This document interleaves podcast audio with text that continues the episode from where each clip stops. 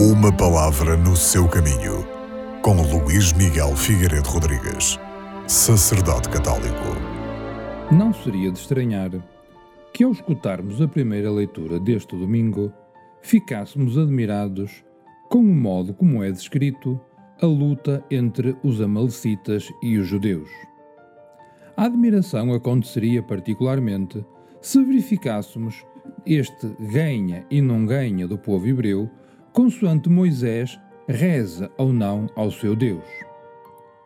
Esta visão acaba por nos dar uma ideia de que a oração é algo mágico.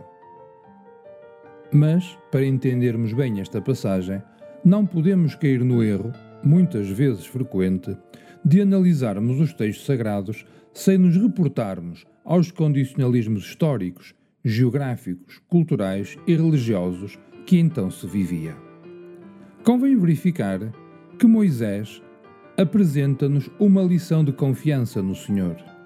Ele confia que quando intercede junto de Deus, Deus escuta-o. O Senhor, que fala com Moisés frente a frente, como um homem fala com o seu amigo, mostra-nos que a oração de Moisés é o tipo de contemplação, graças à qual o servo de Deus se mantém fiel à sua missão. Moisés conversa muitas vezes e demoradamente com o Senhor, subindo à montanha para o ouvir e o implorar, descendo depois até junto do povo para lhe repetir as palavras do seu Deus e o guiar.